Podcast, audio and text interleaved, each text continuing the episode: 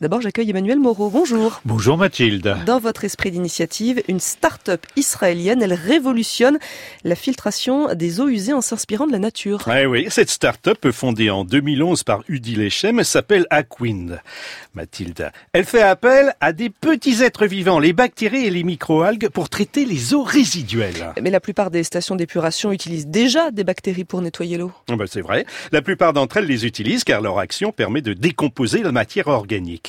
Mais pour faire ce travail de décomposition, ces bactéries doivent baigner dans une eau bien oxygénée. Or, l'oxygénation consomme une quantité d'énergie assez astronomique. Selon Udi Lechem, le traitement des eaux usagées représenterait 4% du total de la consommation d'électricité aux États-Unis. Alors après avoir travaillé près de 15 ans dans ce secteur, Udi Lechem s'est donc mis en quête d'un procédé alternatif, moins coûteux en énergie, pour oxygéner l'eau de ces fameuses bactéries. La solution qu'il a trouvée n'a rien de technologique. Il s'agit tout simplement d'incorporer des microalgues dans l'eau du bain. Parce que ce sont des plantes, les algues font de la photosynthèse, c'est-à-dire qu'elles captent le CO2 de l'atmosphère et produisent ainsi de l'oxygène. Bah dit comme ça, c'est tout simple en fait. Eh ben oui, une idée toute simple, Mathilde, qui a permis de réduire la facture énergétique des stations d'épuration de 50 à 90% en fonction de la technologie initialement utilisée.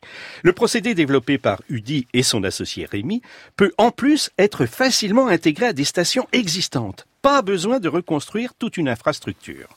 Cette solution est d'autant plus simple qu'elle existe à l'état naturel, comme l'explique Emma Stocking de Spark News, l'agence des bonnes nouvelles.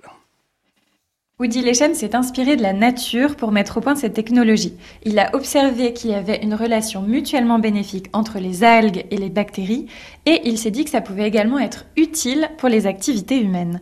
Il a fait ce qu'on appelle de la bio-inspiration, une tendance de plus en plus répandue qu'on retrouve notamment dans l'aquaponie, qui recrée une symbiose entre les poissons et les plantes et qui permet de réduire les consommations d'eau de 90%. Est-ce que cette technologie pourrait être appliquée à, des étendues d'eau plus grandes? Bah, C'est effectivement un axe de recherche étudié par UDI. La portée de cette innovation va potentiellement au-delà effectivement des bassins en permettant à terme de lutter contre la pollution des océans. En effet, de nombreux pays sont contraints de déverser leur eau souillée dans la mer, faute de moyens pour les traiter.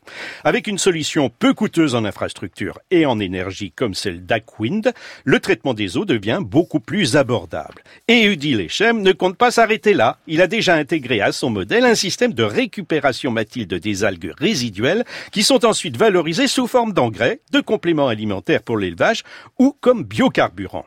Aquin réduit donc la consommation d'énergie des stations d'épuration d'une part et produit de l'énergie d'autre part, ce qui en fait un modèle doublement vertueux.